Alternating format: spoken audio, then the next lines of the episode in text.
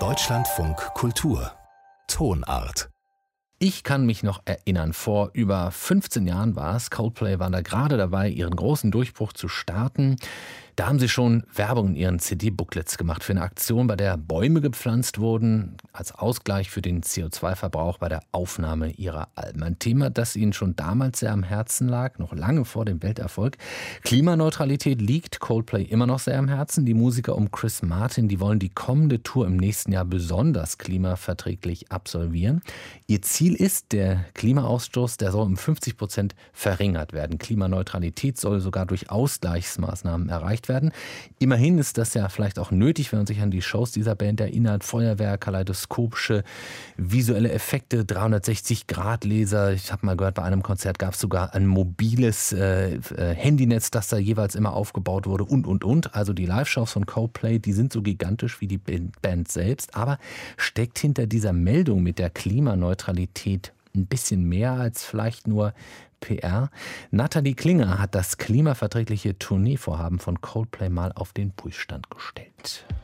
Nächstes Jahr werden die Konzertbesucher von Coldplay hüpfen. Nicht nur aus reiner Freude, sondern auch um auf einem kinetischen Fußboden Strom zu erzeugen. Coldplay-Sänger Chris Martin im Gespräch mit der BBC. So you know when a frontman says, we need you to jump up and down. Like when I say, I, I literally really need you to jump up and down. Because if you don't, then the lights go out. This joy is electric. This joy is electric and we're circuiting through. Tanzen oder das Licht geht aus. Die Stromerzeugung ist eine der Maßnahmen, mit der Coldplay die Welttournee zum Album Music of the Spheres klimaneutral machen will. Doch das Publikum hüpfen zu lassen reicht nicht aus, um das ehrgeizige Ziel zu erreichen weiß Dr. Jem Woods vom Klimaforschungsinstitut Grantham am Imperial College London. Der kinetische Fußboden ist eine tolle Idee, um die Fans mit ihrer Umgebung zu verbinden. Aber er wird nur einen sehr kleinen Teil dazu beitragen, die Tour insgesamt klimafreundlicher zu machen. Jem Woods und sein Team haben den Nachhaltigkeitsplan nicht entwickelt, aber sie haben von der Band den Auftrag bekommen, die Tour wissenschaftlich zu begleiten. Insgesamt zwölf Punkte stehen in dem Programm. Strom entsteht aus erneuerbaren Quellen wie Solarzellen und wird in einem eigens für die Tour entworfenen Akku gespeichert. Es gibt biologisch abbaubares Konfetti, Aluminium statt Einwegplastik und regeneratives Biokerosin in den Flugzeugen, mit denen Band und Crew um die Welt reisen. Was jetzt schon klar ist, ob das Ziel der Klimaneutralität erreicht werden kann, hängt weniger von der Band ab als von den Besuchern.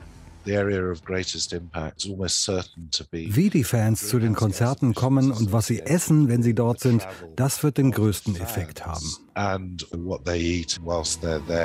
Daten dazu sollen über eine kostenlose Tour-App erhoben werden.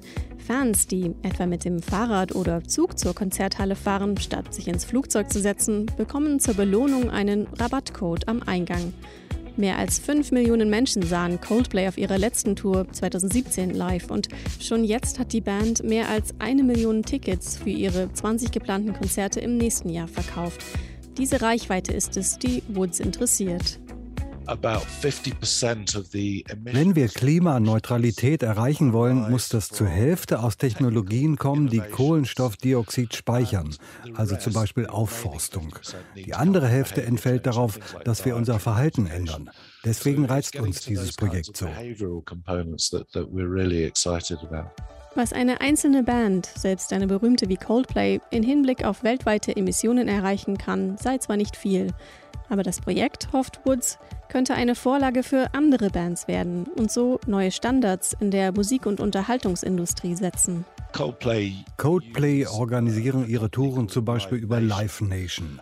Die Firma verwaltet 400 Konzerthallen weltweit. Alle 20 Minuten findet ein Event statt. Schon als Coldplay ihr Vorhaben nur ankündigten, mussten sie Kritik einstecken etwa weil sie nicht komplett auf den Privatjet verzichten.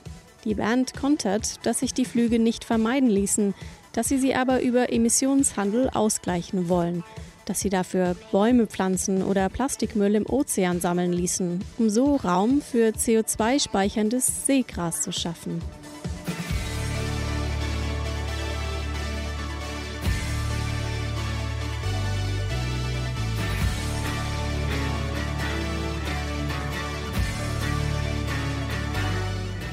Besser als die Entscheidung der Band von 2019, gar nicht erst auf Tour zu gehen, werden die Ausgleichsmaßnahmen aber niemals für die Umwelt sein. Können wir in Zukunft überhaupt Live-Musik erleben, ohne zum Klimawandel beizutragen? Der Wissenschaftler Jem Woods. Wenn wir den Kampf gegen den Klimawandel als direkten Angriff auf alles ansetzen, was uns im Kern als Menschen ausmacht, Musik und Kunst sind ein wichtiger Teil davon, dann werden wir dieser großen Herausforderung nicht effektiv begegnen können.